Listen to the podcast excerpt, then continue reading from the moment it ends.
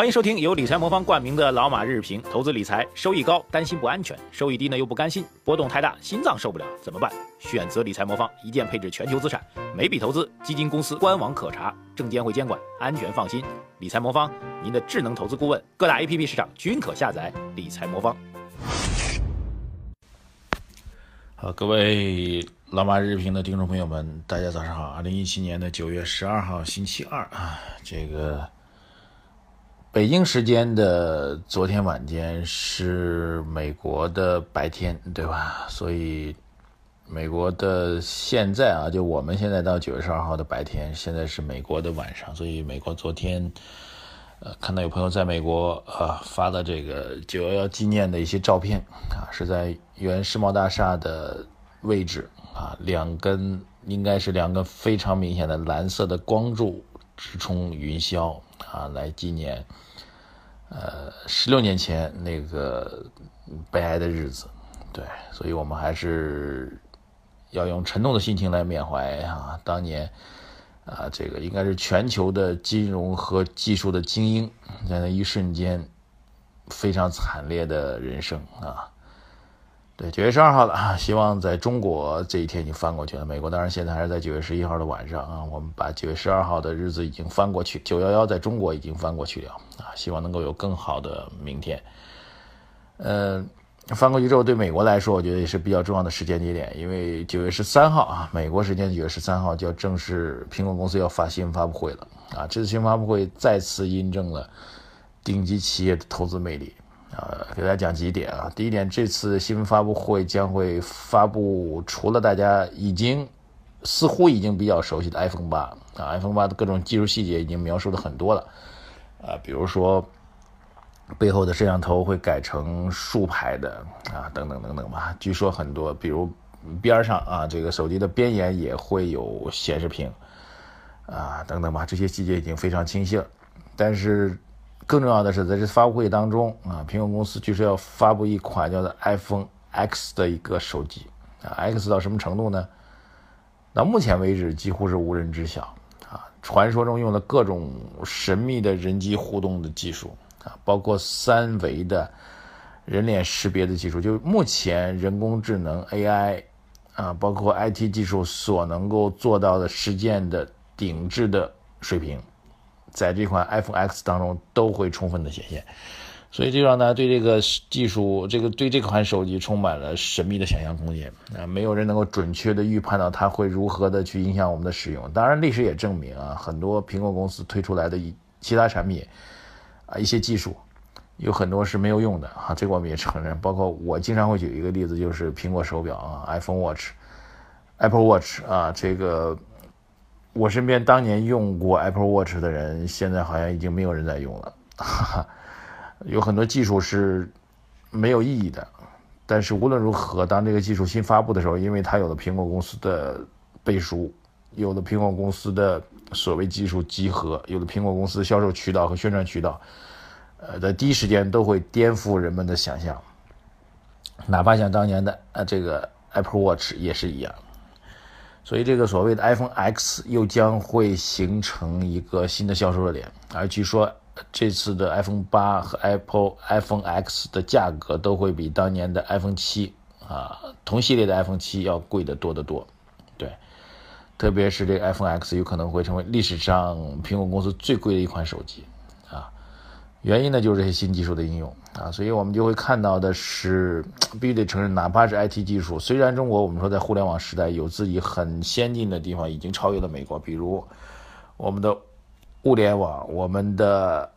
物流、我们的商业模式、我们的消费能力等等，我们的响应速度确实超过了美国，但是在硬件的技术和产品应用当中，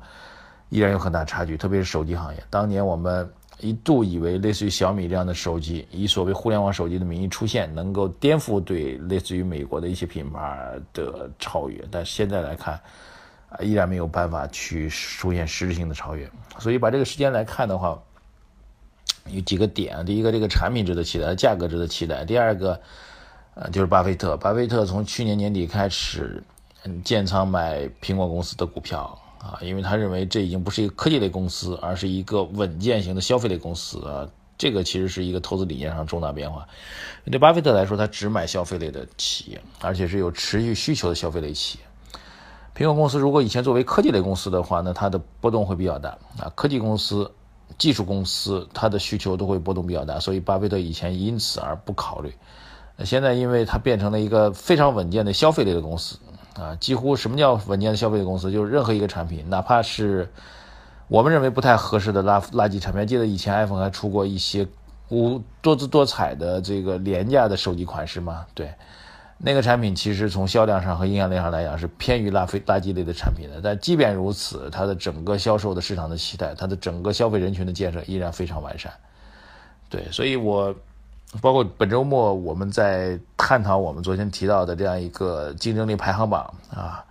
模型的时候，也曾经探讨过关于巴菲特投资逻辑。巴菲特投资逻辑其实还是比较清晰的。首先呢，就是行业当中的你的上市公司竞争优势；第二个，行业本身有魅力；呃，第三一个就是考虑到你的这个市场风险的把控；第四一个就是管理层的这个能力；第五一个就是要避免。这个过度的一些风险，第六个是这个，呃，估值要便宜啊，大概就这么几个要素。几个要素当然会细分到很多各种各样细化的要素，我们在很多节目当中做过探讨，这里不展开。但是这个逻辑总体来讲，我觉得是巴菲特所喜欢的啊，这是我们讲的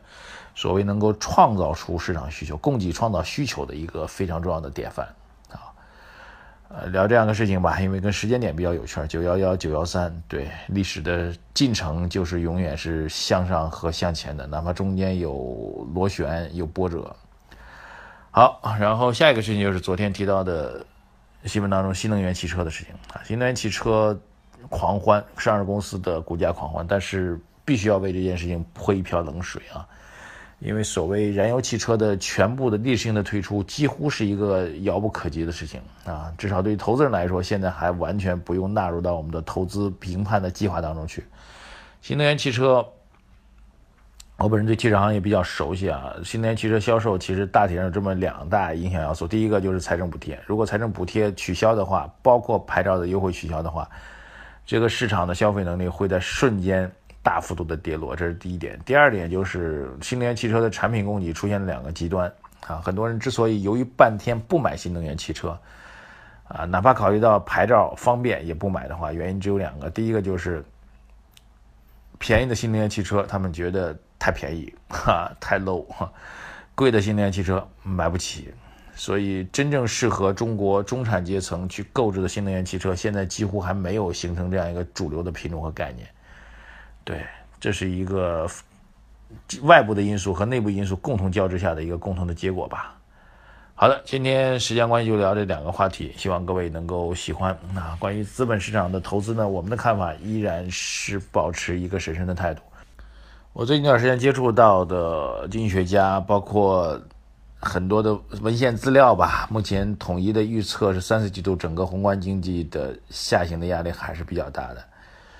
呃，在这种情况下，我觉得没有一波所谓的大行情能够脱离经济本面啊，就像遛狗的人和狗的关系一样，狗不断的跑前或者跑后，但是它的中轴线依然是这个人。如果三四季度经济下行的压力没有办法，至少从我做宏观经济观察角度来讲，没有办法去解释和释怀的情况下，我们对整个盘面的继续大幅上涨依然保持一个审慎的态度。好的，关注我们的微信公众号“财经马红漫”，点赞。留言转发一条龙，谢谢大家，再见。